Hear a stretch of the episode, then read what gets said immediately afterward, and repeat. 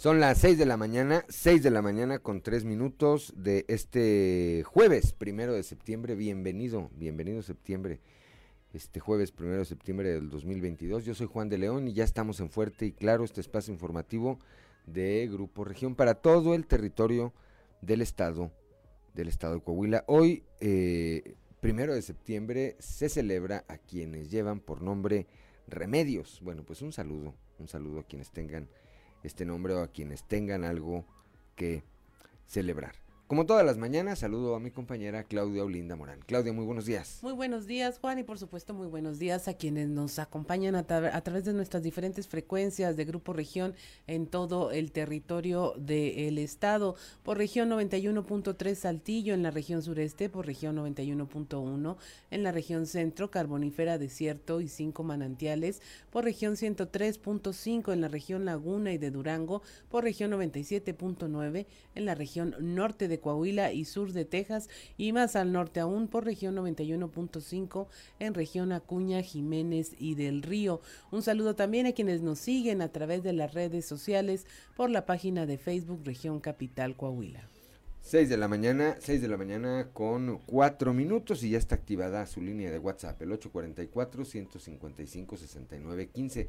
Esta línea de WhatsApp que sirve para usted, que está al servicio de usted, para que usted se comunique con nosotros o a través de nosotros. Repito, 844-155-6915. 15, 6 de la mañana con 4 minutos. A esta hora de la mañana la temperatura en Saltillo está en 18 grados, en Monclova 23, Piedras Negras 23 grados, Torreón 20, General Cepeda 18, Arteaga 18 grados, Ciudad Acuña 23, en Derramadero al sur de Saltillo 16 grados, Musquis 22, San Juan de Sabinas 23, San Buenaventura 23, Cuatro Ciénegas también 23 grados, Parras 18 grados y Ramos Arispe 18 grados centígrados. Pero si quiere conocer a detalle el pronóstico del tiempo para todas las regiones del estado, vamos con Angélica Acosta. El pronóstico del tiempo con Angélica Acosta.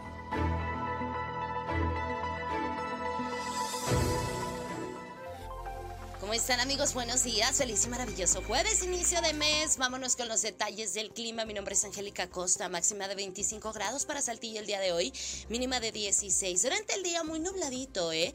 Em, muy nubladito, se va a sentir agradable. Por la noche de igual manera también nubladito. 80% la posibilidad de lluvia para Saltillo. Continúan las lluvias, así que maneja con muchísimo cuidado.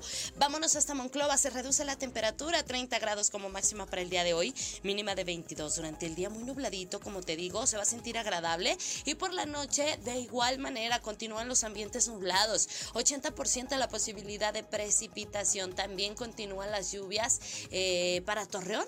De igual manera, las lluvias para Torreón con una máxima de 30 grados, mínima de 23. Eh, durante el día muy nubladito se va a sentir cálido. Va a estar agradable eh, a comparación de otros días. Pues bueno, obviamente se va a sentir menos cálido. Y por la noche un cielo principalmente nubladito. La posibilidad de lluvia 50% ahí para Torreón. Listo, vámonos hasta Piedras Negras, 35 grados como máxima, mínima de 23 durante el día.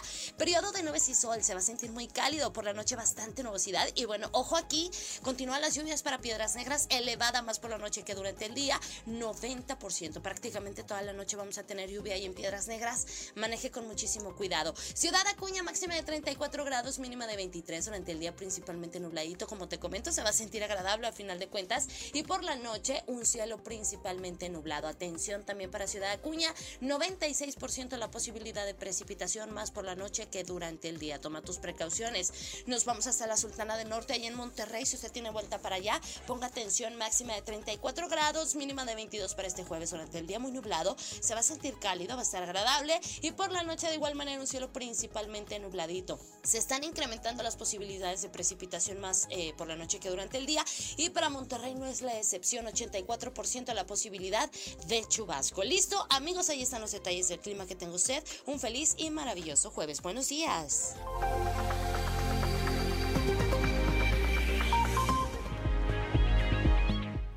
Son las 6 de la mañana, 6 de la mañana con 7 minutos. Gracias a nuestra compañera Angélica Costa. Y vamos rápidamente con el padre Josué García y su sección Dios ama.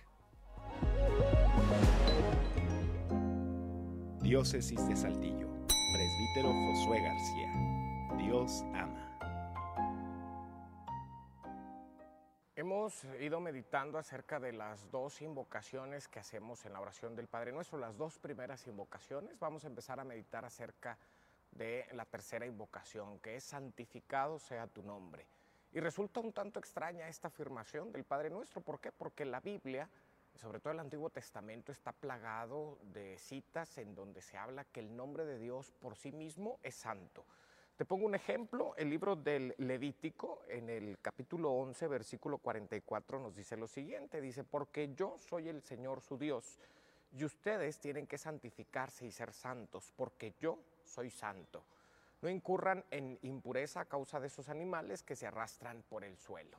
Bueno, pues eh, resulta que el pueblo de Israel tenía una ley de santidad que tenemos nosotros eh, constatada en el libro del Levítico, al final de esta ley de santidad, por ahí del capítulo 22, versículos del 31 al 32, dice lo siguiente, dice, observen fielmente mis mandamientos, yo soy el Señor. No profanen mi santo nombre, para que yo sea santificado en medio de los israelitas. Yo soy el Señor que los santificó. ¿Qué quiere decir esta cita bíblica? Que el pueblo de Israel iba a santificar el nombre de Yahvé en cuanto ese mismo pueblo realmente se comportara de acuerdo al nombre de Dios. Pero por el contrario lo iba a profanar mientras se comportara en desacuerdo al nombre de Dios. Desgraciadamente, si seguimos con la lectura de la Sagrada Escritura, vamos a descubrir que ocurrió esto último. También nosotros los cristianos, en muchas de las ocasiones y a lo largo de la historia, podemos contar innumerables episodios en donde hemos manchado o utilizado el nombre de Dios para oprimir a los demás, para causar una guerra, etcétera. Yo te invito a que eh, cuando tú quieras santificar el nombre de Dios, primero hay que revisar nuestra vida, nuestras acciones, porque allí es, según el libro de Levítico, como lo acabamos de ver, en donde se santifica el nombre de Yahvé. Diócesis de Saltillo.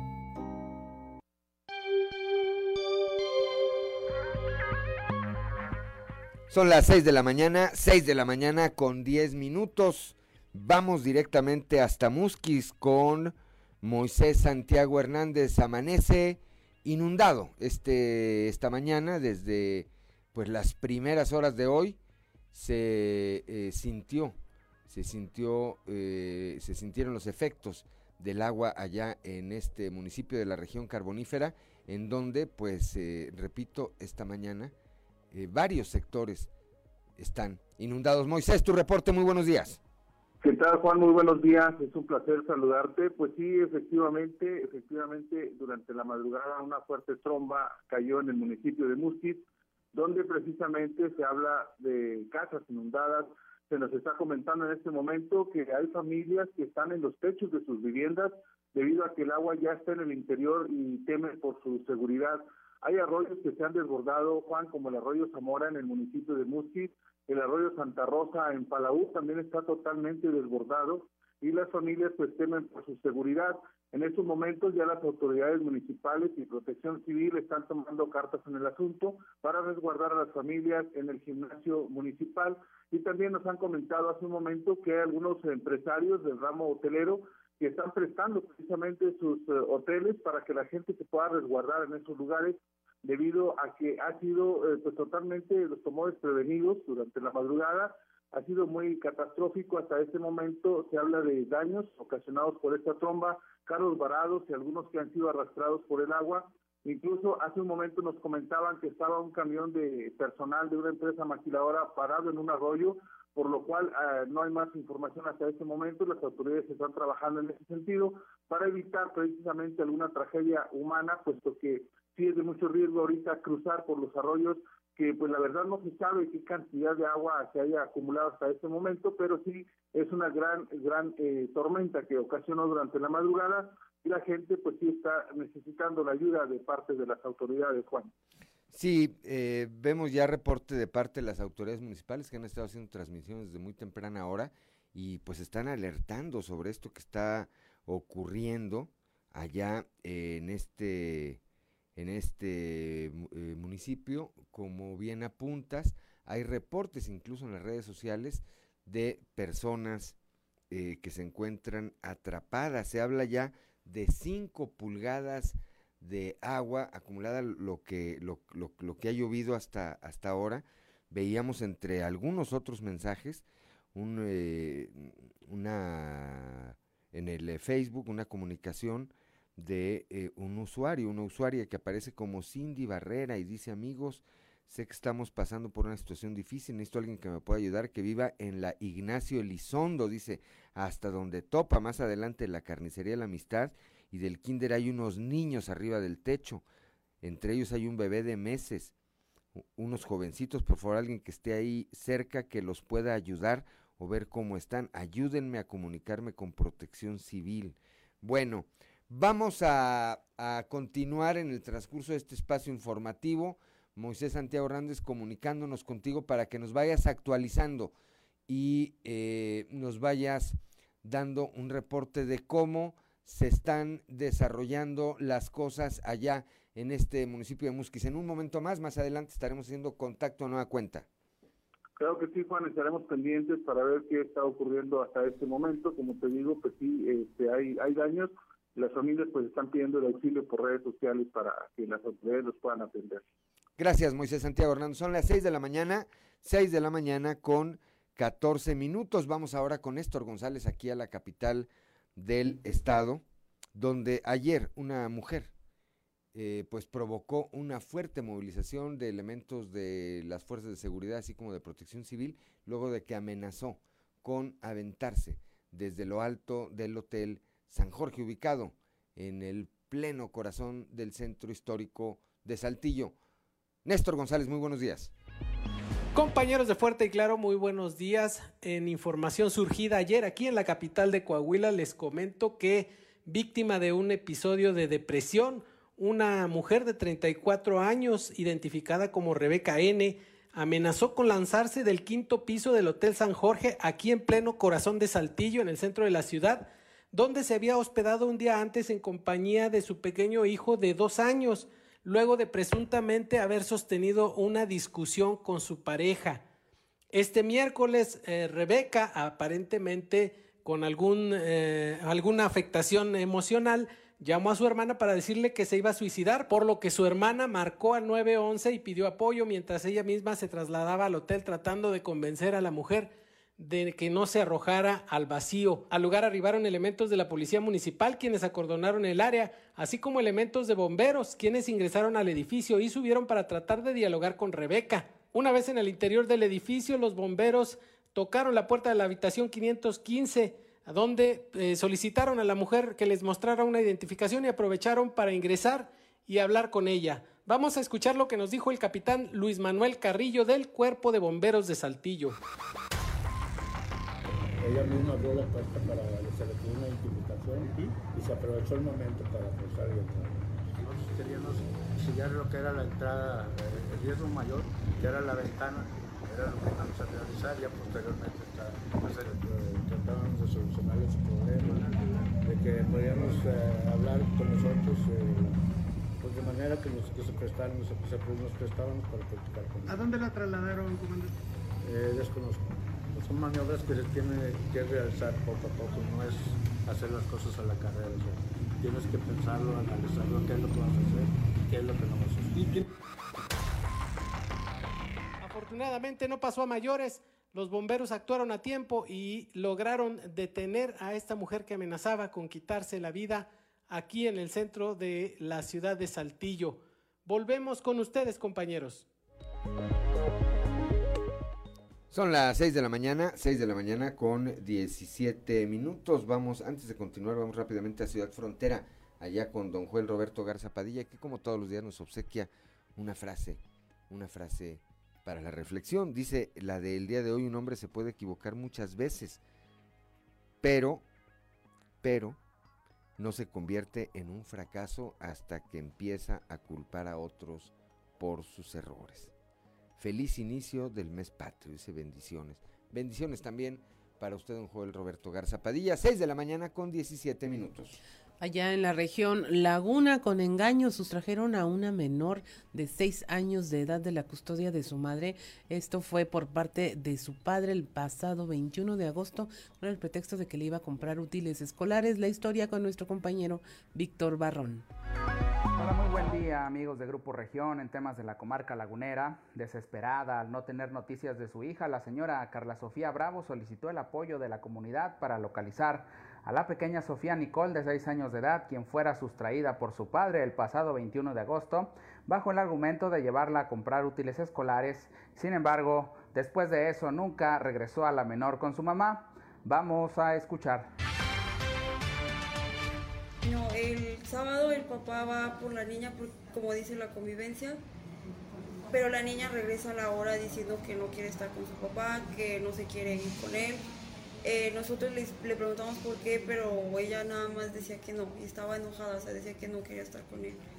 Entonces nosotros, pues bueno, o sea, le tratamos de darle su espacio, no dijimos, bueno, cuando nos quiera comentar, pues ya. Después, este, el papá nos dice el domingo que le va a comprar útiles escolares, zapatos, etcétera, que si se la permitimos tantito. Entonces nosotros accedimos, o sea, dijimos, bueno, no, no pensamos mal, la verdad. Entonces se la lleva pero ya no la regresa. ¿Qué hora era cuando se la llevó? Como las 7 de la tarde cuando se la lleva. Entonces, este, pues nosotros nos intentamos comunicar con él, pero no tuvimos respuesta. El día lunes él dice que si nos permite, bueno, que si le permitimos estar más tiempo con ella, que porque eh, pidió permiso en su trabajo, que si nos daba chance, entonces nosotros dijimos está bien, porque nosotros ahorita actualmente vivimos en Monterrey. Entonces, pues sí se nos dificulta estar viniendo. hemos cumplido con las convivencias, pero pues actualmente la, pues, de manera económica no podemos ya estar viviendo tanto tiempo hasta acá. Esto es todo en la información. Desde La Laguna reportó Víctor Barrón. Un saludo a todo Coahuila. Son las 6 de la mañana, 6 de la mañana con 20 minutos. Repetimos este espacio informativo, lo iniciamos hoy con esta información de lo que ocurre allá en la región eh, carbonífera, específicamente en el municipio de Musquis, que amanece inundado, inundado eh, esta eh, tromba que se dejó sentir en las primeras horas de hoy, mantiene en alerta a este municipio. Regresando del corte, vamos a estar tratando de hacer comunicación de nueva cuenta con Moisés Santiago Hernández para que nos actualice sobre lo que ocurre allá en este municipio de la región carbonífera. 6 de la mañana, 6 de la mañana con 20 minutos. Estamos en Fuerte y Claro. Una pausa y volvemos. Vamos ahora hasta eh, aquí, aquí en la región sureste con mi compañera Leslie Delgado. Ayer platicó con el rector de la Universidad Autónoma Agraria, Antonio Narro, quien eh, pues señala que este joven que hace unas eh, semanas se quitó la vida y eh, se señaló pues como, como un factor de este lamentable hecho un maestro de esta institución. Bueno, pues dijo que este joven ya no formaba parte de la Autónoma Agraria. Antonio Narro, escuchemos. Leslie Delgado, muy buenos días.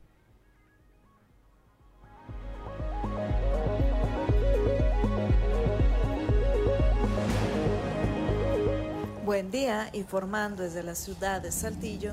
Tras el escándalo que se suscitó en la Universidad Autónoma Agraria Antonio Narro, donde un maestro fue destituido de su cargo por presunto acoso escolar y que indirectamente influyó en el suicidio de un joven, ante esto el rector de dicha universidad, Ernesto Vázquez Vadillo, aseveró que ya no era estudiante de la Autónoma Agraria desde el pasado ciclo escolar.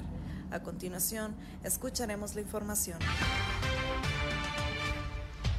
El joven no era alumno de la NEC. ¿sí? Hay que aclarar, era ex alumno de la NEC. Entonces, en el momento de que sucedieron los hechos ya era exalumno. Ya era exalumno.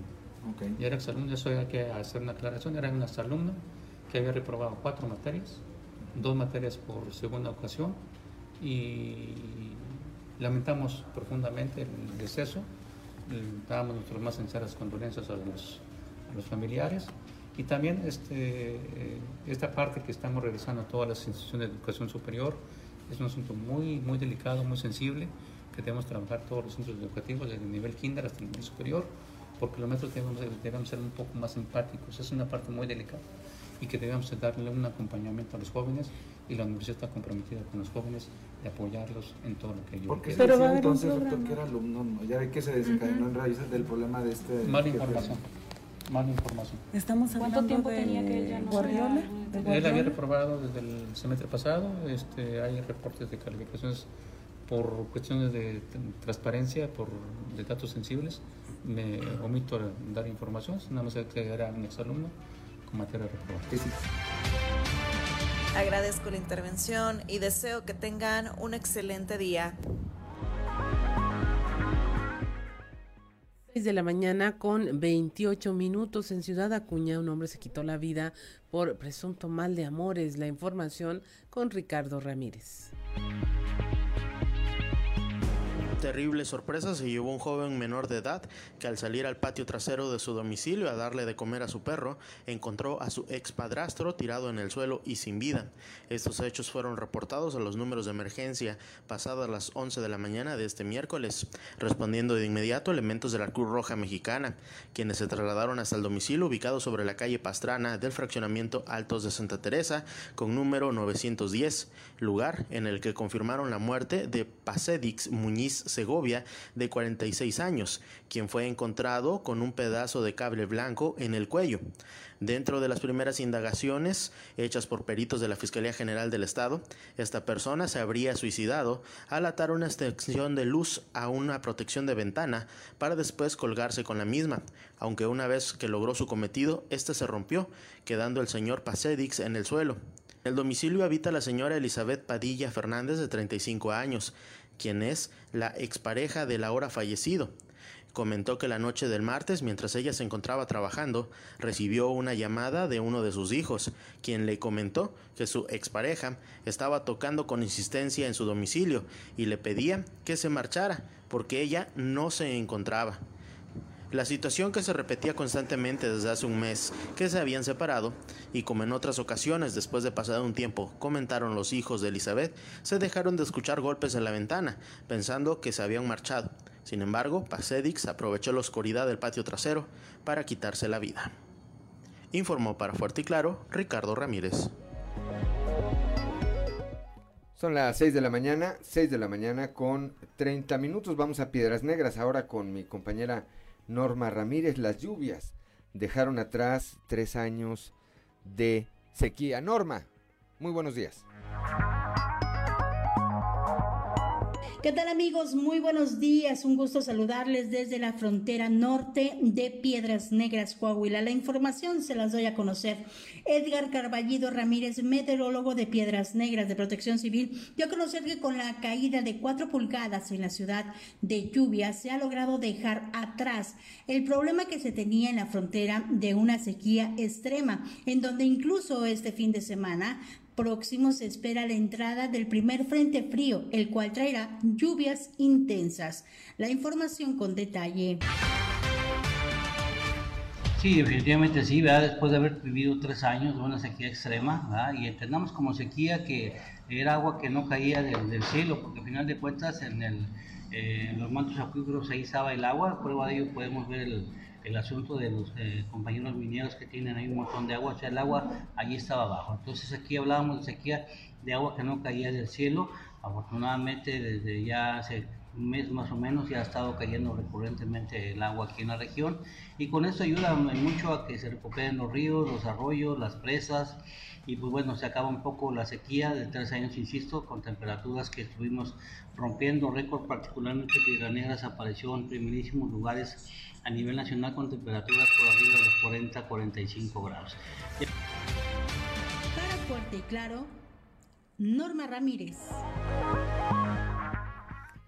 Son las 6 de la mañana, 6 de la mañana con 32 minutos. Vamos rápidamente a la portada del día de hoy de nuestro periódico Capital, que en su nota principal pues destaca esta información, llama el Poder Judicial a, a denunciar a los agiotistas, a estas personas que prestan dinero y cobran unos intereses que están fuera de todo orden, terminan eh, pues cobrándose 10, 20, 30, 50 veces el monto o mucho más el monto de lo que eh, prestaron. Eh, Miguel Meriyup, quien es presidente del Tribunal Superior de Justicia, hizo un llamado. bueno, primero aclaró que esto es un delito e invitó a la población a documentar este tipo de situaciones y a denunciarlas ante la autoridad.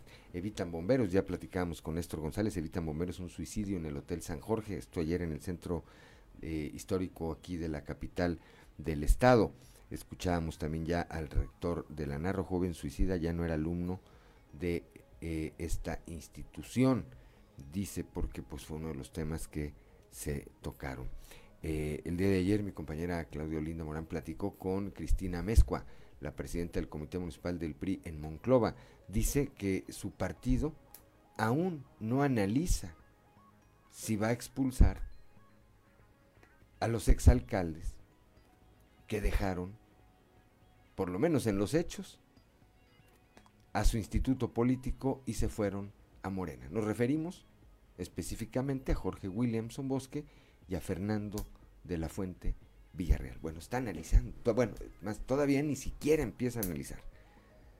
Bueno, eh, por otra parte, el día de ayer aquí en la capital del estado, el eh, eh, alcalde José María Fraustro Siller se reunió con el embajador de Italia en México, Luigi de Chaira.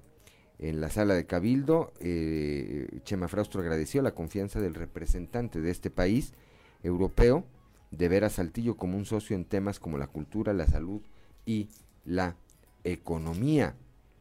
El gobierno estatal, por otra parte, a través de los programas Mejora Coahuila y Cambiando Vidas, llevó a cabo la aplicación de 100 prótesis dentales a habitantes de la región centro, donde se dio a conocer que el desarrollo y calidad de vida es para toda la población. Ayer, el secretario de Inclusión y Desarrollo, Manolo Jiménez Salinas, entregó, entregó estas prótesis. En Torreón ya escuchábamos a Víctor Barrón, una madre de familia.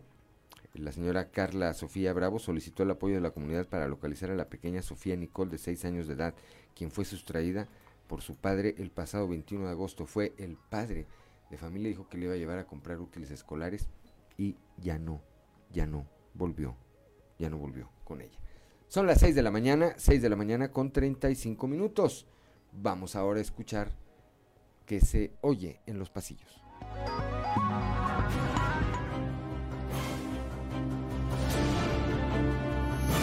Y en el cartón de hoy, en efecto, que nos muestra Rodolfo Walsh, quien está completamente hecho un Bob Patiño, con todo y faldas, zapatotes y peluca. Y Rodolfo nos comenta, no sé por qué dicen que los del PAN nos hemos convertido en unos patiños. Con cara de pocos amigos, como cuando lo entrevistó Julio Astillero, dicen que salió el subsecretario de Seguridad, Ricardo Mejía, hace un par de noches de la plenaria de los senadores de Morena, pues luego de hacerlo esperar por casi tres horas, sentadito en una modesta oficina, le dieron las conocidas gracias por participar y lo invitaron a retirarse sin interactuar con los legisladores de su hoy partido. ¡Qué elegancia la de Francia! Buenas noches, señor. ¿Quiere retirarse de inmediato y sin escándalo? El asunto, dicen, empezó cuando por orden del presidente AMLO, los titulares de las principales secretarías de Estado comenzaron a cancelar su participación en la reunión de los senadores, ante lo cual Rosa Isela Rodríguez, titular de la SSPC, decidió mandar al citado subse para salirse del compromiso y ella acudir a la plenaria del PT lo que molestó a senadores morenistas, que iniciaron una discusión sobre si era adecuada la participación de un segundón, o sea, Mejía Verdeja, en representación de la titular de la dependencia. Luego de mucho discutir, nos platican, decidieron darle a chance a Mejía, quien ya llevaba casi tres horas esperando su turno. Sin embargo, cuando este ya se dirigía a tomar el micrófono, los legisladores determinaron mejor suspender los trabajos y con ello la intervención del funcionario, que no tuvo más remedio que retirarse del lugar del evento con discurso, cifras y pluma láser en la mano. Llevaremos esta humillación a la tumba. De acuerdo. En otra plenaria, esta celebrada en Parras de la Fuente y correspondiente a los diputados locales del PRI, al que le fue muy bien fue al secretario de Inclusión y Desarrollo Social, Manolo Jiménez, que al término de su participación se dio tiempo para la selfie con los legisladores de su partido. Hablando de diputados del PRI, pero este de carácter federal, duro el post que Antonio Gutiérrez Jardón le dedicó a su excompañero de partido, Chamir Fernández, a través de sus redes sociales, y en donde textual puso, No debe ser fácil para el que traicionó al PRI y ahora viste los colores de Morena venir a sentarse en medio de los verdaderos priistas, los que nos mantenemos leales. En referencia, claro, a que si bien Fernández se fue a Morena, la bancada mayoritaria no fue para darle un asiento aunque fuera en la orillita al lagunero a quien dejaron en su misma curul para que todos los días deba convivir con aquellos a los que les dio la espalda. Y bueno, ¿qué esperaban? A presumir con sombrero ajeno vino ayer a Saltillo el secretario de Relaciones Exteriores, Marcelo Ebrard que no niega que anda en campaña y de alguna forma tiene que justificarse como ayer, que tras un recorrido por las instalaciones de la planta General Motors de Ramos Arizpe, a través de sus redes sociales publicó que la producción de autos eléctricos ya no es cosa del futuro, sino del presente, pues se fabrican ahí. Fiel a las promesas sin fundamento de la 4T, prometió un plan conjunto con la industria automotriz para apoyarla en sus exportaciones. Lo curioso es que hasta ahora que anda en campaña, se acordó de que en Coahuila, dentro de pocos meses, se empezarán a fabricar y enviar al mundo nada más a 45 países vehículos eléctricos. Lo demás, dicen, fue una comida con empresarios que coquetean con el proyecto de Morena. ¡Qué patético eres! Esperaba más de ti.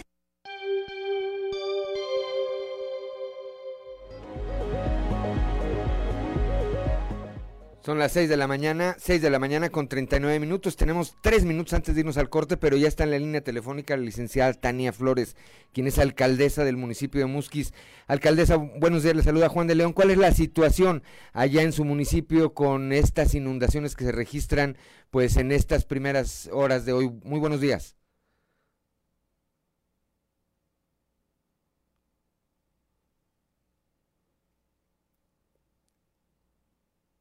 A ver, ahí. Ahí la tenemos. Estamos tratando de, tenemos ahí algunos problemas con la, comunicación. Ahí, ahora sí, licenciada, muy buenos días, le saluda Juan de León. Estamos a punto de irnos un corte, pero platíquenos cuál es la situación en su municipio en estos momentos. Pues estamos, literal, el municipio está bajo el agua, eh, está casi un 70% eh, de nuestra población está inundada. Eh, ahora sí, todo el personal por parte de la Administración, Seguridad Pública, Protección Civil, Sedena, ahorita Sedena eh, del 14 Regimiento nos está diciendo que ya, ya rebasó, eh, pues ahora sí, a, todo el equipo de trabajo que tenemos hoy en día dando primeros auxilios a nuestra gente hay demasiada gente que necesita salir de sus hogares y tenemos este grave problema que desde hace horas, desde las 2, dos de la mañana que estamos ahorita eh, alertando a nuestra gente y pidiendo que ahorita que no, no tenían el agua, este, vaya ahora sí hasta el cuello, salieran de sus hogares. El problema que tenemos es que eh, los ciudadanos no quieren dejar sus, sus pertenencias, no quieren dejar sus hogares y, y, se han, y se han rehusado, ¿verdad?, de salir de sus casas. El problema es que muchas de estas familias no quisieron salir, eh, hoy por hoy están, este, sus casas están bajo el agua, entonces hemos hecho hasta lo imposible, eh, inclusive hemos rescatado gente del río que se las está llevando el río, tenemos ríos que cruzan el municipio del río Zamora, eh, es un arroyo que ahorita parece un río, está enorme, y todas las, las, las, colonias que están pegadas a este arroyo pues están bajo el agua totalmente. ¿No hay no hay reporte de decesos hasta este momento, alcaldesa? Ahorita no, ahorita lo que le pedimos a Dios y, y sobre todo las oraciones de todos es, es este, es, eh, va a haber daños materiales que no, que no puedo ni siquiera imaginarme eh, de muchísimos hogares pero lo principal es que queremos eh, que pase esta tormenta y que nos deje un saldo blanco, un saldo de, cero pérdidas humanas. Eso es lo principal y ese es el enfoque principal de nuestro gobierno. Mío como alcaldesa es salvaguardar la vida de las personas. Es por eso que hago este llamado. Si ahorita tú estás en tu hogar y tienes la posibilidad de ir a uno de los puntos de albergue que tenemos ya establecidos, eh, acude a ellos. Si tú eres un vecino que puedes albergar a tu vecino que sabes que se está inundando, apóyanos, ayúdanos. Se trata de, de, mucha solidaridad. Eh, para apoyar a nuestros hermanos. Entonces, alcaldesa, ¿ha, establecido usted comunicación con eh, sus eh, homólogos alcaldes de la región, con alguna otra autoridad para enterarle y para pedirle ayuda en estos momentos en que su municipio lo requiere? Protección Civil de Sabinas viene a apoyarnos al rescate de un camión que no hemos podido acceder porque estamos incomunicados. Eh, Protección Civil del municipio no pudo llegar a Palau. Eh, de hecho, tenemos tres sectores que están incomunicados aquí en el municipio. Eh, no, no, no me lo vas a creer, pero yo salí de mi casa, eh, dejé a mis pequeños en casa y ahorita no puedo, no puedo ni siquiera regresar a mi casa. Entonces, eh, bendito Dios, están bien. Eh, mi casa también está inundada, también tenemos el agua dentro de la casa. Eh, pero ahorita lo principal es, es, eh, dar apoyo a quienes, a quienes a quienes no lo permita y con mucho con mucho cuidado y, obviamente tener mucho cuidado al, momento de, de, dar los primeros auxilios no entonces viene Protección Civil a dar el apoyo a un camión que se quedó atorado en el vado y hay 40 personas ahorita ahí que están esperando ser auxiliadas. Eh, entonces, eh, le quiero dar las gracias aquí a Protección Civil de Sabinas. Acabo de comunicarme con el gobernador eh, y también se comunicó con nosotros el secretario de gobierno que ya viene en camino y a darnos obviamente el respaldo eh, van a esperar a que amanezca para mandar eh, Protección Civil del Estado para darnos apoyo en el rescate de muchas de las familias que, hoy por hoy están esperando ser rescatadas eh, y, y, brindar ahí el apoyo de seguridad pública de los otros municipios de la región carbonífera. Entonces, como te digo, esto es una de las oraciones de todos, es muy importante eh, y sobre todo el apoyo y la solidaridad. Vamos a estar atentos, alcaldesa, al seguimiento de lo que ocurre allá en Musquis. Por lo pronto le reitero la disposición de este espacio informativo para que eh, pues nos escuchamos prácticamente en todo el estado, particularmente en la región carbonífera Cualquier comunicación que desee usted tener, cualquier llamado, aquí están estos micrófonos para que pueda usted comunicarse con la población del resto de la región carbonífera, del resto del estado, en estos momentos de esta emergencia que está atravesando su municipio. Le aprecio mucho que me haya tomado esta comunicación esta mañana. No, muchísimas gracias a ti. Lo único que te puedo decir es que Dios nos bendiga. Gracias. Esperemos que así sea, eh, alcaldesa. Muy buenos días. Gracias. 6 de la mañana, 6 de la mañana con 45 minutos escuchamos a Tania Flores, alcaldesa del municipio de Musquis. Grave, grave lo que ocurre allá. Vamos a regresar en un momento más, vamos a platicar, en un momentito más vamos a platicar con Rodrigo Paredes, quien será el próximo presidente del Instituto Electoral de Coahuila y más adelante regresaremos a Musquis con Moisés Santiago Hernández. Rápidamente a quienes nos escuchan a través de las diferentes frecuencias de Grupo Región en todo el territorio del estado, aquí en la región sureste a través de la 91.3 de frecuencia modulada para todo el sureste, repito, eh, a través de la 91.1 de FM para las regiones centro, centro desierto, carbonífera y cinco manantiales, para la laguna de Coahuila y de Durango por la 103.5 de FM, para Piedras Negras, eh, los cinco manantiales también y el sur de Texas por la 97.9 de FM y para Acuña del Río y Jiménez por la 91.5 de FM. Buenos días de nueva cuenta. Como lo señalaba antes del corte, está en la línea telefónica el licenciado Rodrigo Paredes, que ha sido designado eh, eh, consejero presidente del Instituto Electoral de Coahuila. Aún no toma protesta, lo hará, eh, entiendo, el próximo 4 de noviembre. Por lo pronto, le aprecio mucho que me tome esta comunicación. Licenciado Rodrigo Paredes, le saluda Juan de León. Platíquenos de entrada, eh, bueno, pues cuál es el reto que enfrenta eh, o que enfrentará a partir del próximo 4 de noviembre que encabece el Instituto Electoral de Coahuila, que el próximo año pues será el responsable de conducir la elección en la que se va a renovar la gubernatura del estado y el Congreso local. Muy buenos días. Muy buenos días, eh, tu servidor Rodrigo Paredes Encantado de estar en tu programa. Muchas gracias por este espacio.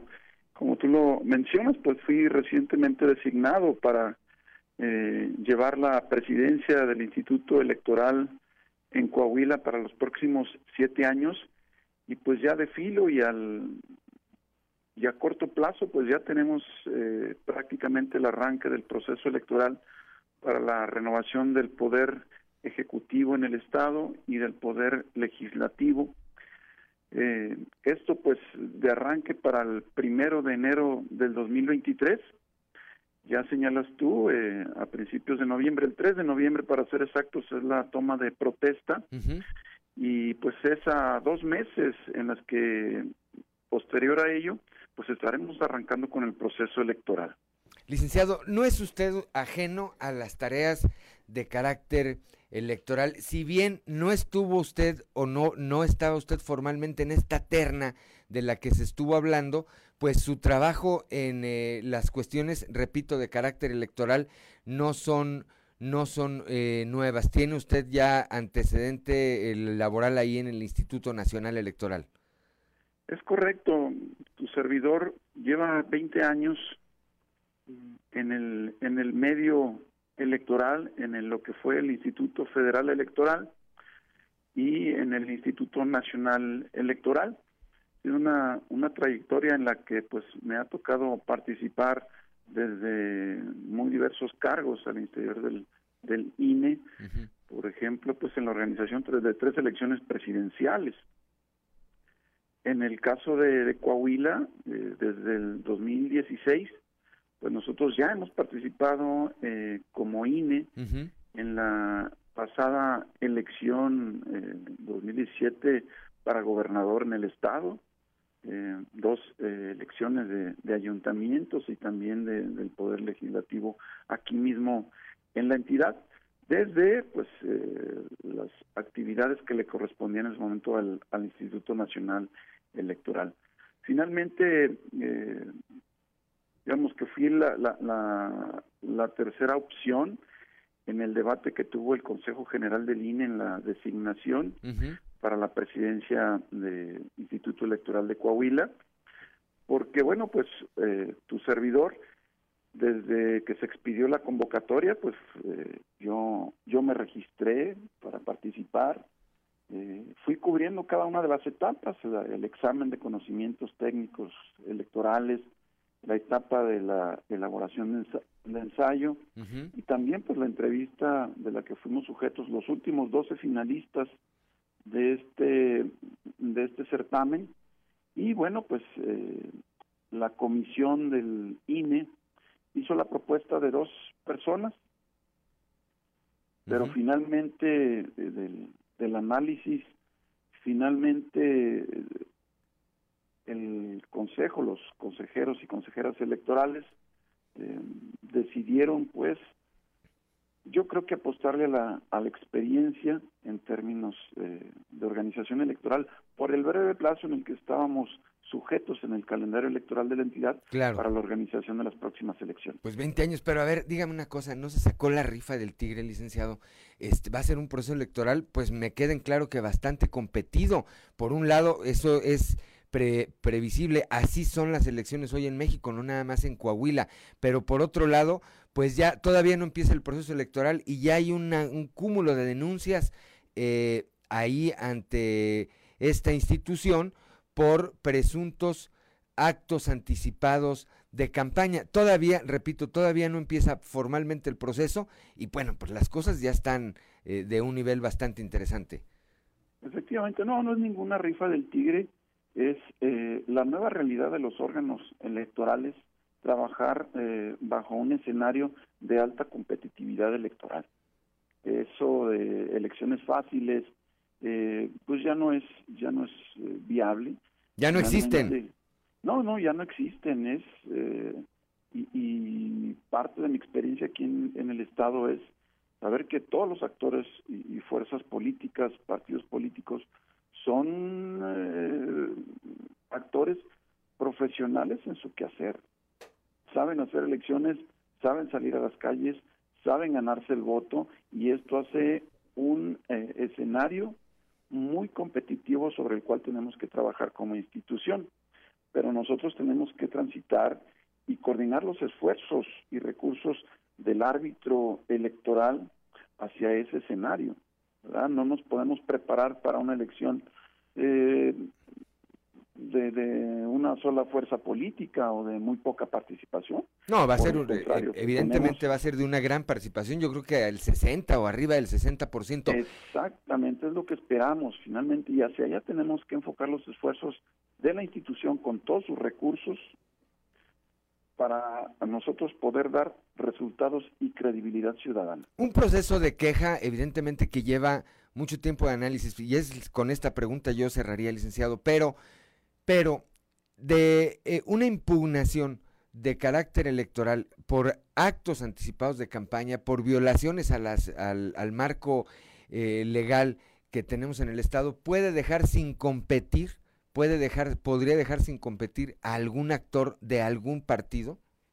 Por supuesto, son las reglas del juego, todos las saben, y si se llega a configurar este tipo de actividades previas, eh, de, de actos anticipados de pre-campaña o de campaña, sin lugar a dudas, pues tiene sus consecuencias en cuanto a la limitación de su participación.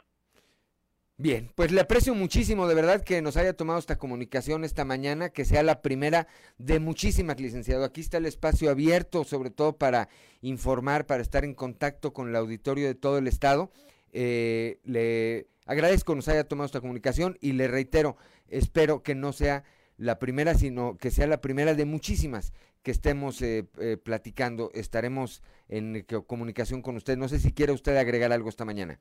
También espero que así sea, agradezco a, Claudia, a ti, Juan de León, también, eh, nomás para reiterar que yo tomo posesión hasta el día 3 de noviembre y la presidenta actual, la maestra eh, Gabriela de León, seguirá a cargo de este instituto tomando las decisiones previas preparativas al proceso electoral. Ella será la presidenta hasta el último día. Gracias, licenciado. Muy buenos días. Buen día, hasta luego. Buen día. 6 de la mañana con 57 minutos. Una pausa y regresamos.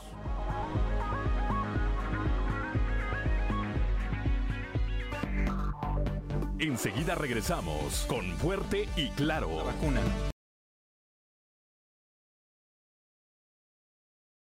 En la región carbonífera, después tuvimos oportunidad de platicar con Tania Flores, la alcaldesa, nos señalaba pues que ha pedido ya el eh, auxilio, el apoyo de eh, municipios aledaños a Musquis, que habló ya también con el gobernador del estado para eh, enterarle y pues pedirle apoyo con el secretario de gobierno eh, Protección Civil Estatal estará eh, pues teniendo participación ya a partir de ya en estas labores de rescate. Protección Civil de Sabinas estaba ya interviniendo para tratar de llegar hasta un camión de transporte de personal que estaba atorado en Palau. Estamos ahora en la línea telefónica nueva cuenta con Moisés Santiago Hernández que nos reporta cómo van las cosas allá en Musquis, allá en la región carbonífera. Moisés, muy buenos días de nueva cuenta. ¿Qué tal, Juan? Muy buenos días. Mira, en este momento está nuevamente la lluvia, se vino algo fuerte la precipitación. Íbamos nosotros a trasladarnos hacia Musquis, pero el río San Juan, aquí, el río Sabinas en San Juan, Sabinas Juan, pues va al tope, prácticamente ya rebasó lo que es el puente, incluso se ve como que ya lo arrasó, en este sentido de que el agua lleva mucha fuerza, está totalmente crecido el río Sabinas, no hay paso para hacia Musquis, en lo que es San Juan de Sabinas, Juan. En este momento hay vehículos que están precisamente pues del otro lado, de ambos lados de, los carriles, porque hay gente que iba a sus trabajos, que iban a realizar alguna actividad y pues ya no se puede transitar. De hecho, por aquí, eh, Misión Bomberos de Nueva Rosita están pendientes de evitar que la gente se arriesgue a acercarse demasiado a las orillas de este río. Está totalmente crecido, Juan, algo muy parecido a lo que ocurrió en el 2010, y pues lamentablemente no se veía venir, no hubo una alerta porque no se esperaba este tipo de precipitación. Los escurrimientos que se dieron, nos comentaba ahorita eh, el que está a cargo de Misión Bomberos, eh, que pues en realidad no esperaban este tipo de lluvia tan, tan fuerte y pues eh, desafortunadamente no hubo una alerta, Juan. En este sentido, bueno, está ahorita incomunicado lo que es San Juan de Sabinas hacia el municipio de Musquicuán. La siguiente pregunta, Moisés, sería, esta, toda esta agua que está escurriendo en Musquis, nos dices que ya está, bueno, saturado este río, ¿afectará a algunos otros municipios? Pues sí, mira, esta, esta agua eh, va totalmente hacia el río Sabinas y por, probablemente las cercanías o las viviendas que estén cercanas al río Sabinas podrán verse afectadas. Algo muy parecido a lo que ocurrió en el 2010, porque sí es un afluente muy, muy impresionante, Juan, de agua que se está viendo, que va sobre la carretera totalmente con una corriente muy fuerte. Pues vamos a seguir en, contacto. ¿Hay ah, alguna eh, autoridad con la que tú puedas eh, eh, hablar más al rato? esperemos que nos tengas actualización de lo que ocurre allá en el municipio de Musquis a lo largo, antes de que concluya este espacio informativo de carácter estatal. Seguramente estaremos platicando de nueva cuenta o antes si tienes alguna novedad que reportarnos, Moisés. Claro que sí, Juan. En estos momentos los que están aquí resguardando pues son policías del Estado y Misión Bomberos, que son eh, un grupo de rescatistas que están atendiendo precisamente el llamado cuando ocurre este tipo de situaciones. Bien, no sé si haya manera de que, de que platiques con alguno de ellos, qué instrucciones tienen, cuál, qué, cuál es el panorama eh, que les han eh, planteado, Moisés. Mira, vamos a acercarnos aquí, está el responsable, vamos a tratar de tener contacto con él. Adelante. Son las por aquí está. Sí, adelante, adelante, Moisés. Nos permite tantito en comunicación con eh, Grupo Región de Saltillo. Sí, muy buenos días. Sí, diga. Muy buenos días. ¿Cuál es su nombre? Roberto Ramos. ¿Cuál es su cargo, Roberto? Eh, soy voluntario eh, de apoyo a protección civil. A ver, platíquenos de la situación en este momento allá, ahí en, en esta parte de la región carbonífera, Roberto. Este, bueno, desde la madrugada se estuvieron los reportes de lluvias e inundaciones en Musquis, Coahuila. Y con la bajada de agua se creció el puente en el Parque Los Sabinitos, en la vía de San Juan de Sabino. ¿Hay la posibilidad de que, estas, eh, de que esta corriente, de que esta avenida de agua que ya afectó a Musquis, afecte a otros municipios de la región carbonífera? Eh, era una posibilidad porque el río corre hasta Sabinas y la presa. Ajá. Sí, si fuera más el agua, sí va, va a afectar a otros municipios. A lo mejor no en gran medida, pero tanto el barro en Sabinas lo pudiera eh, cortar el paso. Bien, no hay reporte de personas eh, fallecidas hasta este momento, no hay tragedias personales este todavía. Este momento no hay personas lesionadas ni fallecidas. Bien, pues le, le aprecio mucho de verdad, Roberto, que nos haya tomado esta comunicación esta mañana. Gracias por servirle. Gracias, muy buenos días. Moisés Santiago Hernández, gracias por tu reporte. Más adelante estaremos platicando a nueva cuenta. Aquí estamos pendientes, Juan, claro que sí. Siete de la mañana, siete de la mañana con seis minutos. Claudio Linda Morán. Pues continuamos con la información, nos vamos a notas de nuestros reporteros, luego de señalar que el cobro de deudas mediante amenazas por parte de los despachos jurídicos también constituye un delito, el presidente del Poder Judicial de Coahuila, Miguel Meri Ayub, dijo que quienes son amedrentados pueden documentar ese tipo de acciones y presentarlas ante un juez.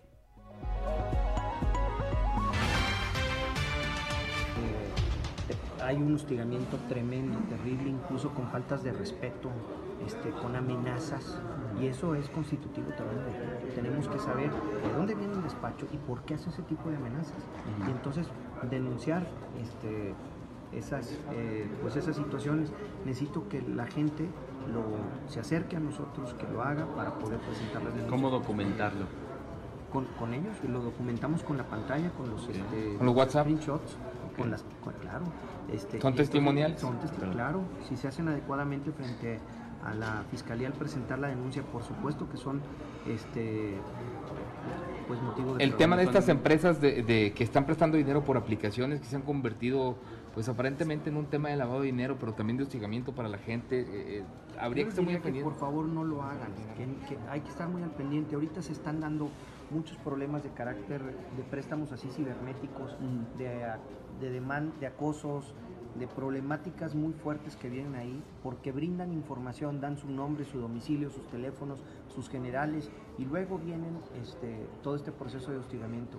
Hacerle un llamado a la ciudadanía de que no crea en esto, en este tipo de, de situaciones, y vaya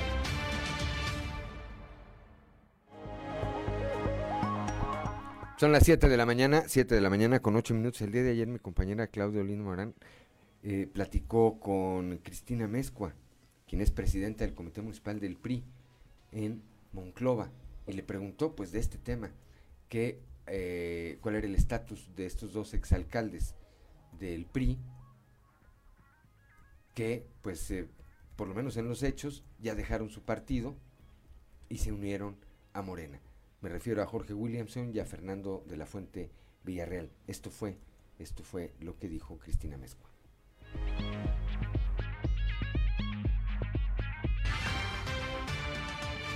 Creo que es un tema que eso lo vamos viendo, si de expulsión o no expulsión. Ahorita yo estoy concentrada en lo nuestro. Nosotros vamos por el 2023. No nos concentremos en situaciones que, que, no nos van a dejar nada. Ahorita nosotros vamos a sumar, vamos a trabajar y vamos a lo nuestro. O sea, ahorita... creo que eso no es la primera vez que sucede. Sucede en cada elección, en cada proceso electoral. Unos van, unos vienen y bueno, eh, ahorita lo más importante es estar pues mirando al frente, trabajando, sumando y, y listo, como siempre lo hemos hecho, la verdad es que somos muy institucionales, pero hoy vamos a, luchar por el 2023 y en Monclova estamos listos.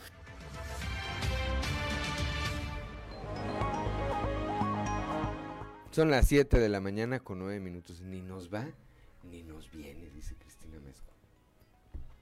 Bueno. El grupo parlamentario del PAN en el Congreso del Estado analiza la terna que fue dada a conocer para elegir al nuevo titular de la Auditoría Superior del Estado. Al respecto, esto es lo que señala la diputada del PAN, Mayra Valdés.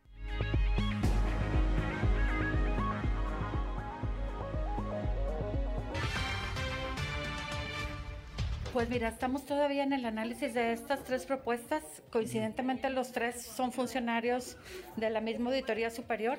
Este, estamos todavía revisando la terna y el día jueves es cuando se hará la votación. Ya nos pondremos de acuerdo con el grupo parlamentario eh, formado por la diputada Natalia y su servidora para poder tomar una decisión en cuanto a la propuesta. Digo, está la terna, pero aún no sabemos cuál es la la carta fuerte con la que vayan a, proponer.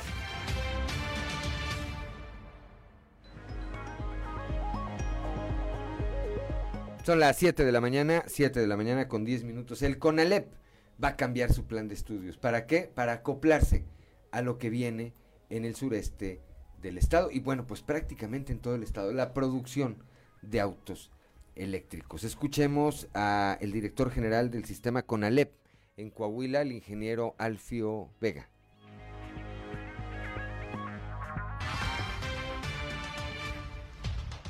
Mira, este, ya iniciamos las que serán allá por el mes de julio, julio, agosto, la revisión de la, de la currícula. Efectivamente, ustedes recordarán que el gobernador hizo un anuncio muy importante aquí en la región sureste, en el sentido de que a partir ya de este año, el próximo año, se van a empezar a producir autos eléctricos en una de las armadoras de aquí de la región. Bueno, nosotros tenemos que estar preparados, ya nos acercamos con grandes empresas como General Motors, como John Deere, precisamente para ver los trayectos técnicos que requieren los muchachos y tratar de modificarlos y que cuando egresen, porque estamos hablando de las nuevas generaciones, que cuando egresen de aquí a cinco semestres más o seis semestres más, pues tengan el conocimiento y la capacidad para estar preparados a enfrentar los retos con el.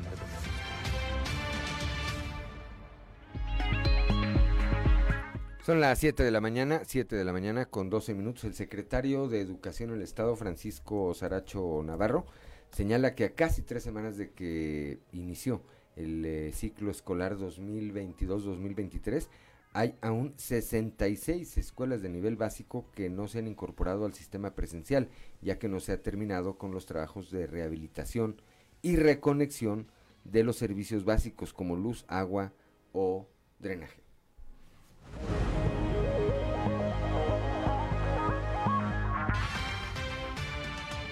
Para la rehabilitación de escuelas. Entonces hemos venido desde un daño menor, que es el arreglo de una cisterna, una bomba de agua, eh, un cableado, hasta obras de infraestructura eh, fuerte eh, que, que, puede tener una escuela. Entonces sí estamos poniendo pues atención en eso y ahorita en este momento estamos en los cambios de turno, eh, turno vespertino, el matutino, cambio de escuela porque a la madre familia le queda más cerca su, la escuela y estamos atendiendo también pues todas las personas que requieren asesoría, orientación y sobre todo también para poder complementar la, la inscripción. Son 66 a nivel estatal. Ya hemos venido rehabilitando como 800 escuelas, desde daños mayores hasta daños menores. Desde el daño más insignificante, que pudiera ser eh, algún daño eh, menor en una escuela, hasta los daños mayores.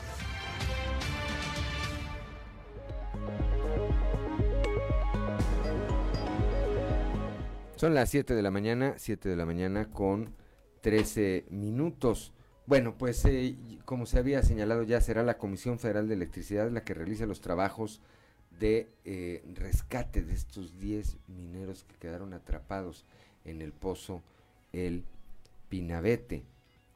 La Comisión Federal de Electricidad. Así lo reiteró la Coordinadora Nacional de Protección Civil, Laura Velázquez.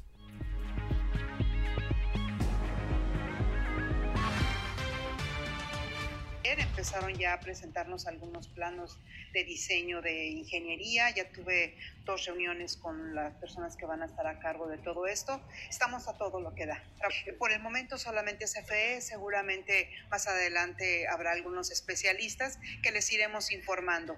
Mi idea es estar aquí por lo menos, bueno, permanecer ahorita todo este tiempo hasta que no quede arrancado bien y cada 15 días estaré yo informando a la familia del avance por parte de la CFE seré yo ahí el vínculo directo. No me voy aquí seguir. el momento esa es el, la ruta cronológica que, que, nos presentaron, que a los seis meses se pueda entrar a galerías sin el rescate inmediato de, de los mineros. ¿La indemnización ya se sabe cuánto asciende?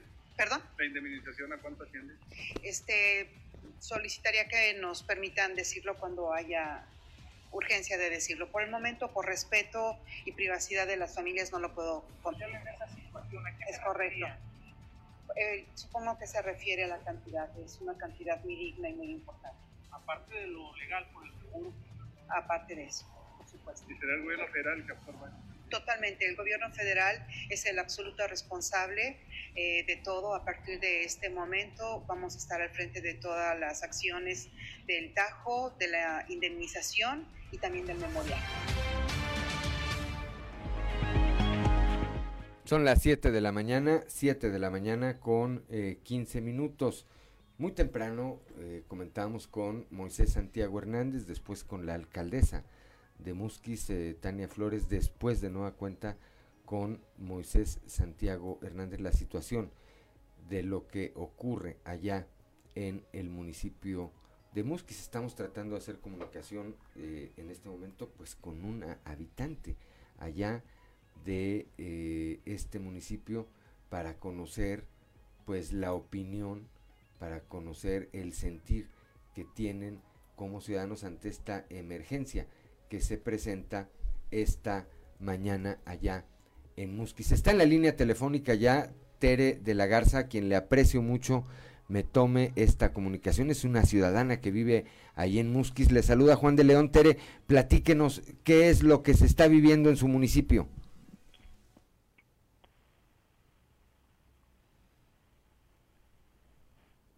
A ver, parece que tenemos ahí eh, problema con la comunicación. Vamos a intentar de nuevo, vamos a, intentar de nuevo establecer comunicación ahí con eh, Tere de la Garza. ¿Está ya en la línea telefónica, Tere? Sí. Muy buenos días, le saluda Juan de León. Gracias por tomarnos esta comunicación. Tere de la Garza, platíquenos qué es lo que ocurre allá en el municipio de Musquis. El día de noche, una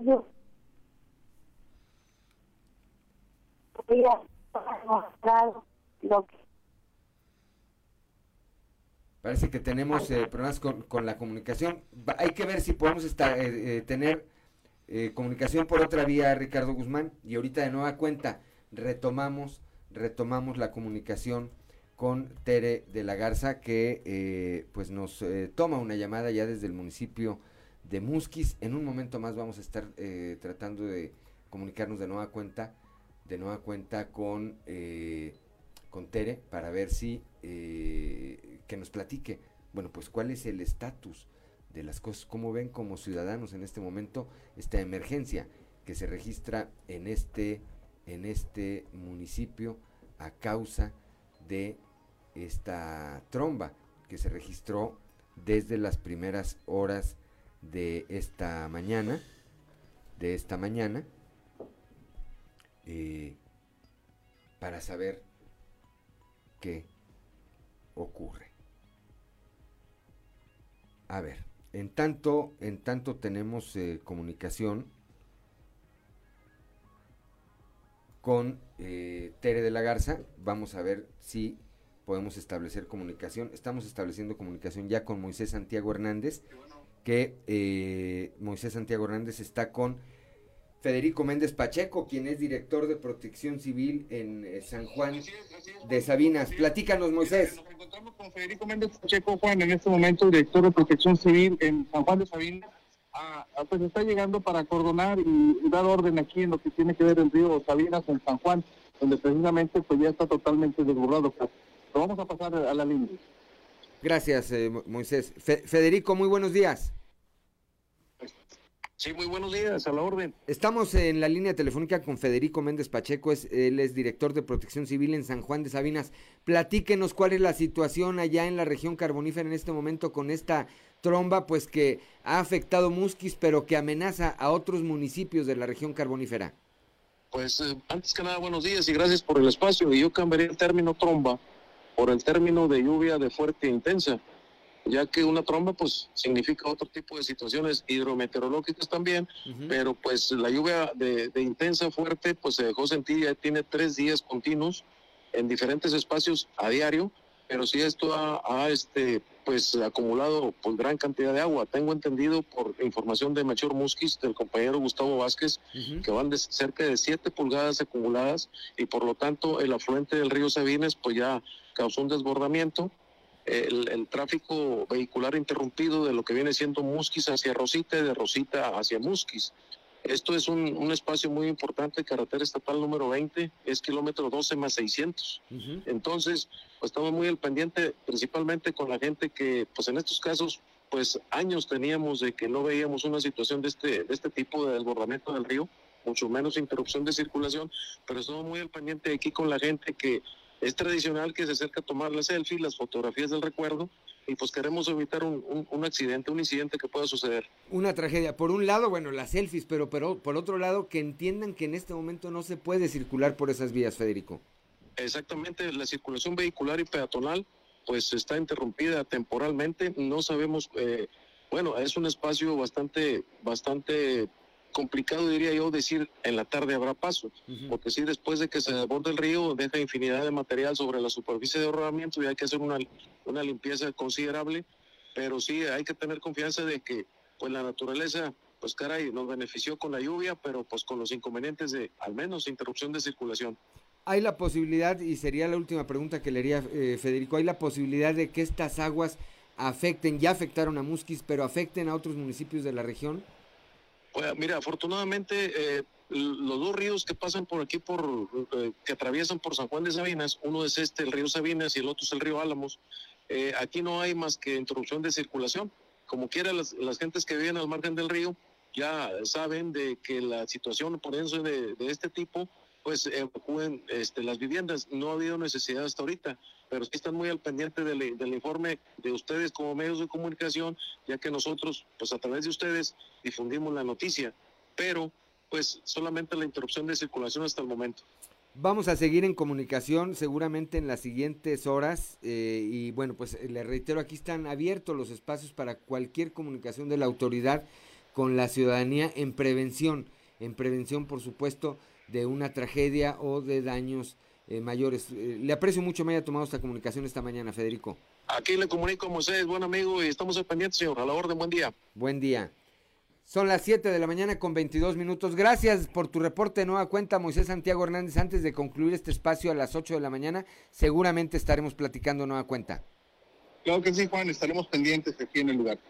7 de la mañana con 22 minutos. Una pausa y regresamos.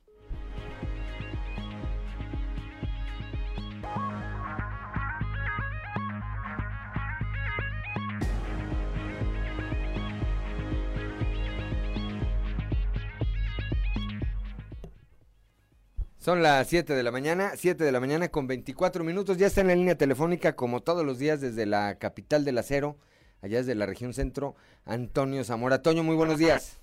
Buenos días, Juan. Buenos días a, las personas que nos sintonizan a, esta hora. Fíjate que quisiera, Juan, que le mandaras un saludo a, la ingeniera Brenda Vázquez García que los escucho todos los días en la mañana, y que no sé qué, y no me saludan. Ya, pues, ya como sé que nos escuchas, ¿no?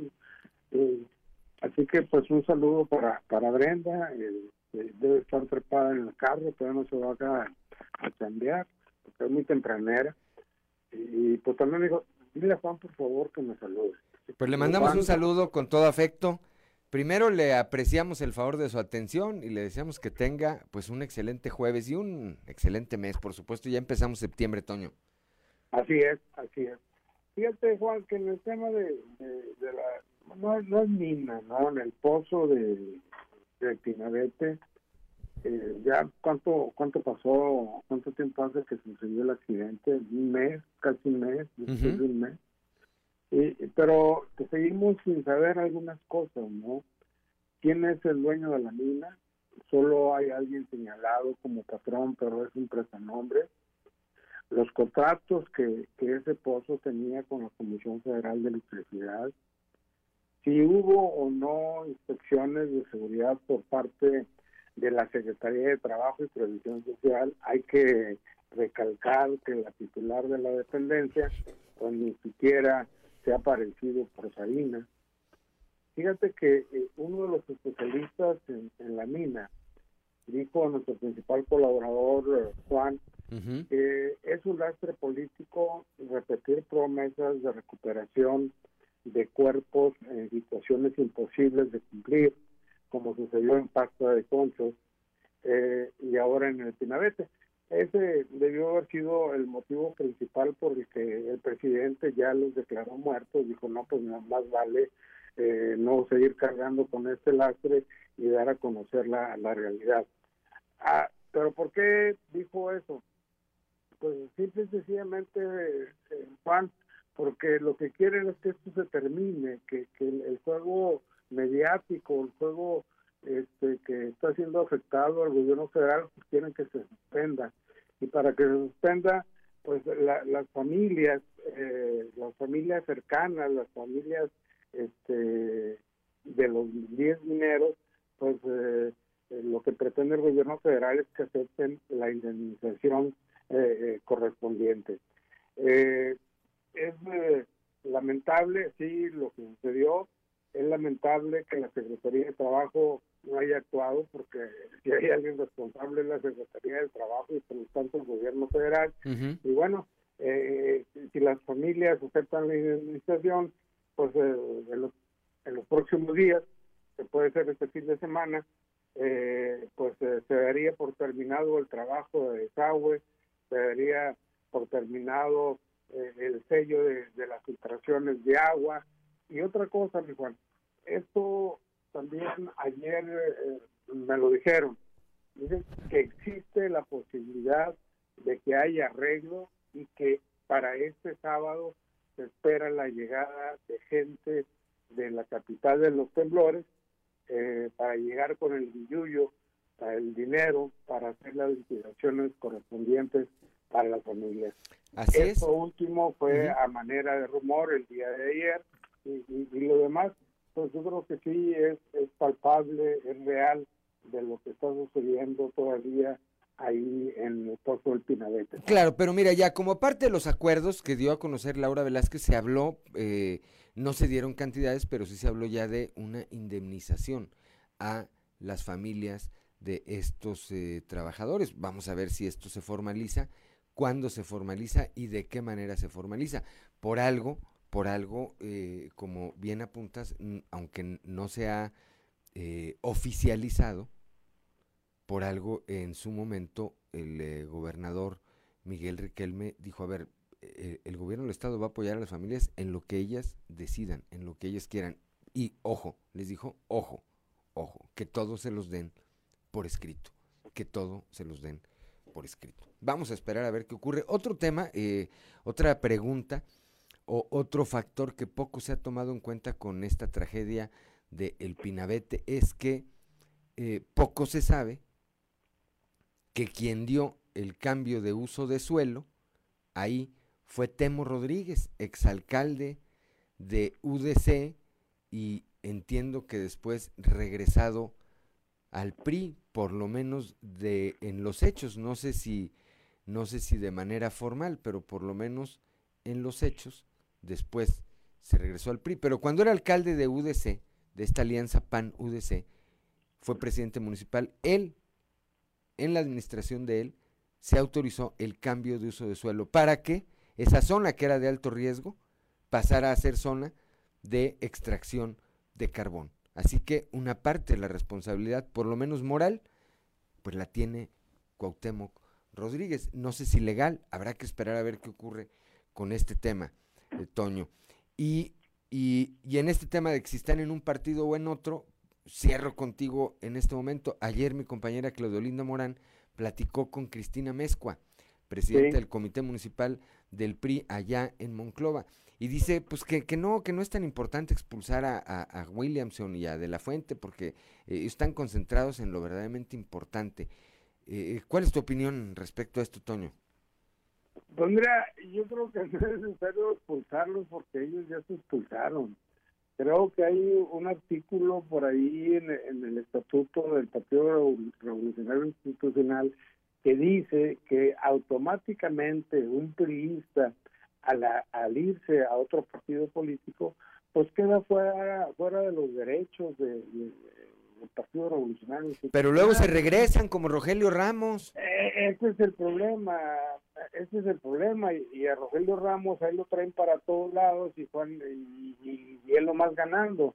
Y la gente que se friega, la gente que hace la talacha, los priistas que, que hacen labores cotidianas, pues ellos nomás se quedan, se quedan mirando como el chinito, mientras que estos, los favorecidos, desfavorecidos, favorecidos, vueltos a favorecer, pues siguen haciendo lo suyo, ¿no? Haz de cuenta que digan que Jorge Williams se regrese, pues ¿para qué lo quiere?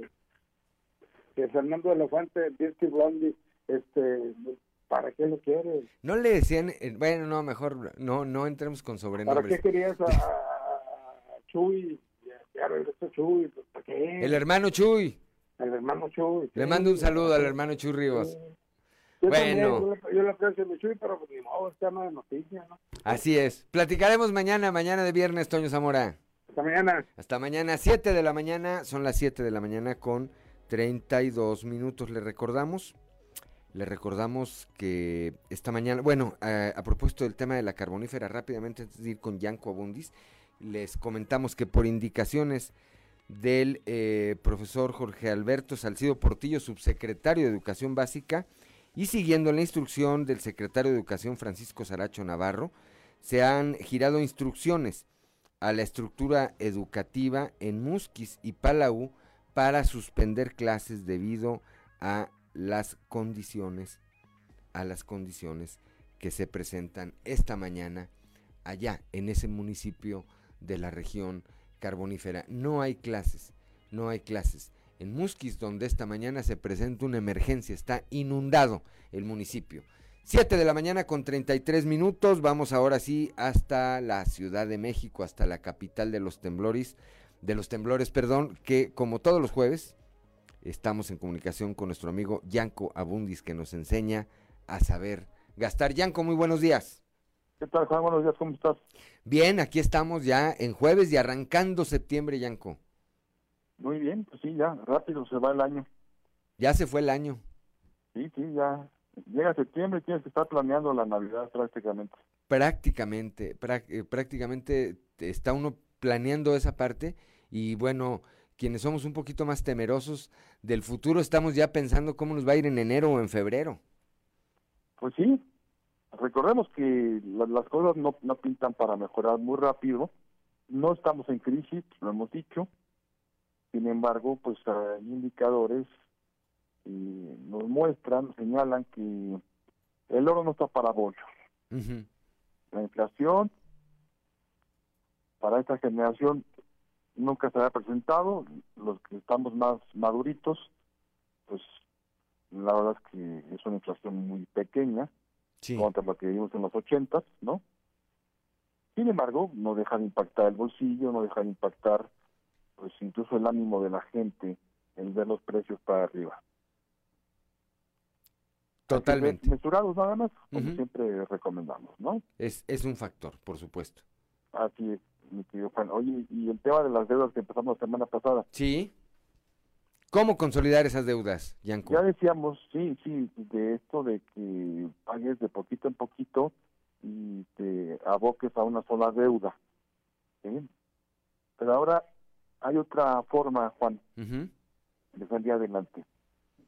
Imagínate que yo tengo cuatro o cinco deudas. ¿sí? Ya hice mi lista y ya vi lo que debo, lo que tengo que pagar al mes, lo que cobran de intereses, etcétera, etcétera. Y entre todas esas deudas, Juan, me estoy pagando 1.500 pesos mensuales. Y la verdad que pues está muy apretado porque no no no no no es nada fácil y, y ya estoy angustiado de que no me alcanza. Entonces, existe una figura particularmente en bancos que se llama consolidación de deudas. Ujú. ¿Qué significa esto? Yo voy al banco X y le digo, oye, ¿me compras mis deudas? Literal, como lo estás oyendo, ¿me compras mis deudas? Los bancos que sacan promociones frecuentemente sobre este aspecto, dicen, órale va. Y entonces, hay muchas ventajas. Una de ellas, que normalmente la promoción te da una tasa de interés bastante atractiva. Por ende, número dos, el pago mensual a lo mejor te reduce a 1200, a 1100, a 1000. Ujú. Ya tengo respiro, bastante respiro. ¿sí? Número tres, probablemente me den un plazo, a lo mejor dos meses, donde no me van a cobrar intereses. Entonces es un ahorro extra, importante. Y número cuatro, me pueden dar un plan de pago ya determinado. ¿Qué quiere decir esto? En tarjetas de crédito no hay pagos conocidos. Van cambiando en función de la tasa de interés que también cambia todos los días. Ok. ¿sí? Y aunque el Banco de México determinó que se pagara cuando menos un peso a capital, lo cual significa que tienes un plazo para liquidar la deuda conocido. ¿sí? Pero ese plazo puede ser de 8 años, de 10 años o una cosa así larguísima. Entonces, cuando me dan plazo determinado y me dan pagos fijos, esa misma deuda que te puede ir a 10 años, a lo mejor se va a 3, Juan. Ok. ¿sí? Tasa más baja, pago más bajo, plazo más bajo. Bueno, pues es una chulada porque esta consolidación me permite desembolsar menos dinero y salir más rápido de mis deudas, Juan. Sí, es un respiro, evidentemente, Yanko. Totalmente. Ahora, la condición, y esto te lo van a pedir y exigir los bancos, es que las deudas que estás vendiendo, como ya se van a quedar en cero, Sí. Las vas a liquidar, por favor, no las vuelvas a adquirir, Juan, Pues sí. porque entonces lo que vas a hacer es duplicar el problema. Ujú. Así que los créditos que estás liquidando, tienes que cancelarlos. Particularmente las tarjetas. Los créditos como el de nómina o el personal se liquidan en automático, porque esos no, no son créditos revolventes. Pero la tarjeta de crédito sí es revolvente. Eso significa que cuando la dejas en ceros, no está cancelada. En automático sigues teniendo la línea de crédito abierta. Sí. Entonces lo que te dice la institución financiera que te va a consolidar la deuda es, oye, Juan, cancela la tarjeta. Claro. ¿Sí? Porque con eso de que la carne es débil, pues a se te antojan los zapatos, los tacos, el vinito, etcétera, etcétera, ¿no? Y me dan cuenta de nunca acabar, Juan. Con el dicho de que para eso trabajo. Es correcto. ¿Verdad? Eh, porque nos buscamos frases así muy construidas para justificarnos. Este, y, y pues eh, meterle a la deuda, Yanko. Esa es la verdad de las cosas, ¿eh? Por eso me sobo el lomo, amigo. Así es. Sí, al fin que nomás se vive una vez y vinimos a disfrutar y toma, mientras eh, no se acabe el mundo, al fin que ya se va a acabar el mundo, resulta que no se acaba y seguimos debiendo un chorro de lana. Y siempre rematamos con la poderosísima frase de Dios proveerá. Dios proveerá. Y Dios está ocupado en cosas más importantes, mi querido Juan. Me ganaste, me ganaste la frase. Dios tiene como que otras, otras cosas de qué andarse ocupando. Como Para andar resolviendo las deudas de Yanko y de Juan. Eso, mero. Muy bien, pues como siempre, como siempre, gracias, eh, Yanko. Te deseo que tengas un excelente jueves y un excelente inicio de mes de septiembre. Primero Dios, igualmente te mando un abrazo, Juan. Gracias, gracias, muy buenos días. A Yanko Abundis, allá desde la Ciudad de México, cuando son las 7 de la mañana con 41 minutos. El dinero va y viene, dice mi eh, amiga, cuñada y comadre Perlita Ventura. El dinero va y viene. Otra frase que no puede faltar. Pues sí, cuñada. Nos escudamos, vean, esas frases eh, poéticas para decir, péguetele a la tarjeta de crédito. Saludos a Perlita Ventura. 7 de la mañana con 41 minutos. Una pausa y regresamos.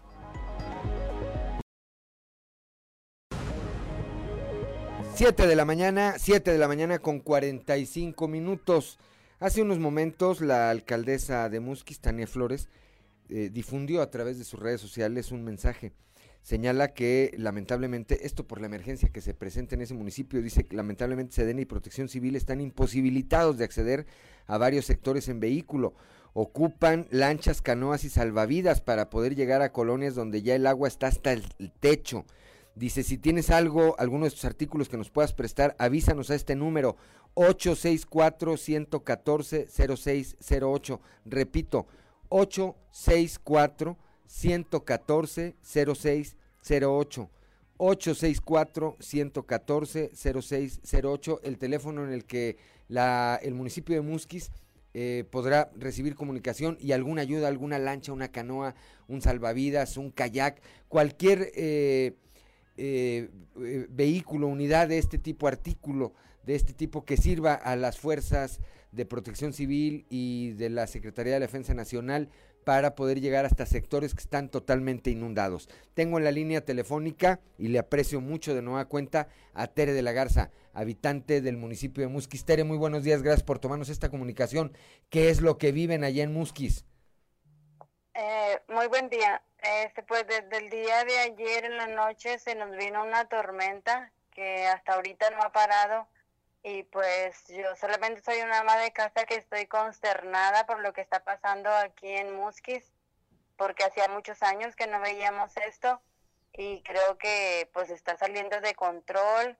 He estado toda la noche sin dormir al pendiente de las redes sociales viendo cómo casas de amigas, este, de familiares están sacando y sacando agua. Algunos ya perdieron en su totalidad los muebles, su automóvil, y pues es muy triste estar viendo esto.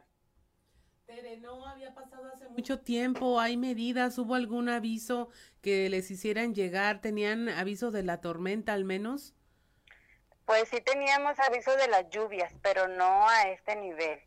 Sí sabíamos, y de hecho días anteriores ha estado lloviendo, este, pero aquí pues ya, ya se pasó un poco más de lo normal.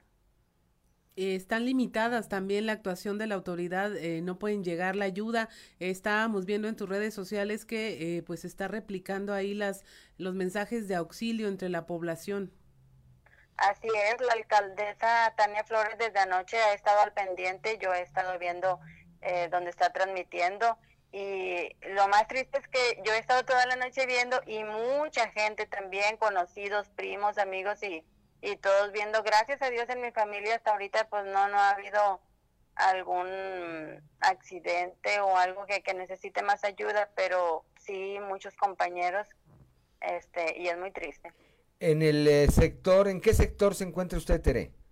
Yo vivo aquí en la Infonavit, en la entrada de Musquis. ¿No tienen en este momento todavía una situación de emergencia ahí? No, no.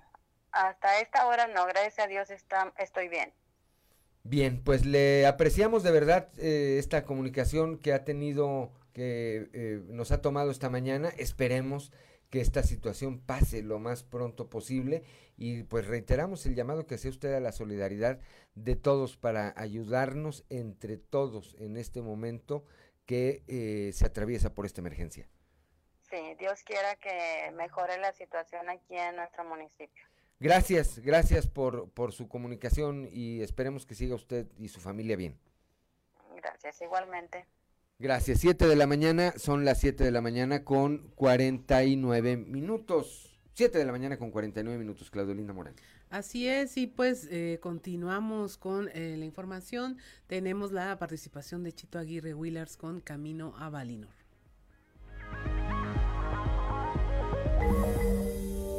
Camino a Valinor con Chito Aguirre. Hola, muy buenos días, tardes o noches, dependiendo la hora en que me escuchen. En estos tiempos tan cargados de animadversión, amanecemos con la noticia de la muerte de Mikhail Gorbachev, el último líder de lo que fuera la Unión de Repúblicas Soviéticas Socialistas, la URSS. Un líder polémico, incomprendido y que no logró culminar su visión de Estado. Un líder, sin embargo, que con su visión inspiró al mundo y logró tener un impacto en la conformación geopolítica mundial como muy pocos lo han logrado. Vale la pena recordar el legado de Gorbachev el creador de la perestroika, la Glasnost, el Premio Nobel de la Paz, ganador de un Grammy y personaje de Los Simpson, el artífice de la caída de la cortina de hierro. Gorbachev llega al poder a los 54 años, en 1985, luego de la muerte de Konstantin Chernenko, quien llevaba solo un año al frente del país. Desde su llegada y ante la crisis económica y política que vivía la Unión Soviética, la pérdida de liderazgo frente a Estados Unidos y una fuerte presión internacional, inicia con una fuerte reconstrucción o perestroika, con una visión mucho más abierta que sus antecesores, pasando de la economía de planificación central de la Unión Soviética hacia una economía de mercado.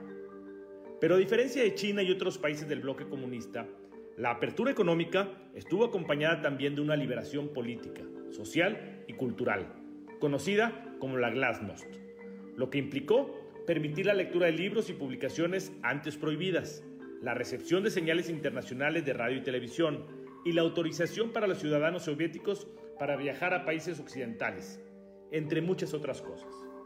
En el plano internacional, no se quedó atrás, decretó el regreso de las tropas de Afganistán, trabajó por la reducción de arsenales nucleares y fue puente en la reunificación de Alemania, así como renunciar a la doctrina Bergenheber, con lo que otorgó a los países de Europa del Este la libertad para elegir seguir siendo comunistas o optar por otro sistema político. La grave crisis económica por la que atravesaba su país no le permitió seguir avanzando en estas reformas. La voracidad del capitalismo ante una economía que apenas estaba abriendo sus puertas hizo que las diferencias sociales se hicieran muy marcadas. La falta de seguridad económica en las familias y los excesos de quienes aprovecharon la llegada de capitales extranjeros le restaron fuerza y popularidad al líder soviético. En 1991, Gorbachev fracasó en su intento por reestructurar la entidad como una federación voluntaria de sus repúblicas. El país se disolvió así en 15 estados, siendo el mayor de ellos Rusia. El no haber logrado consolidar la economía soviética en tan poco tiempo hizo que estas medidas fueran siendo cada vez menos populares entre los rusos, lo que llevó a la llegada al poder, 10 años después, de Vladimir Putin, con la progresiva pérdida de libertades políticas y sociales que esto conllevó. Estoy convencido que el tiempo hubiera ayudado a consolidar las transformaciones que impulsó Gorbachev. Su visión de apertura, libertades y sobre todo la búsqueda de armonía y paz que tuvo entre los países y sus gobernados es su mayor legado. Hoy, en tiempos de discordia, de discursos de odio y de división, creo que es muy importante y un muy buen momento para sentarnos a recordar el mensaje y la visión del último líder de la Unión Soviética. Para más información, los invito a leerme en Capital Coahuila. Saludos a todas y a todos y por aquí nos vemos la próxima semana.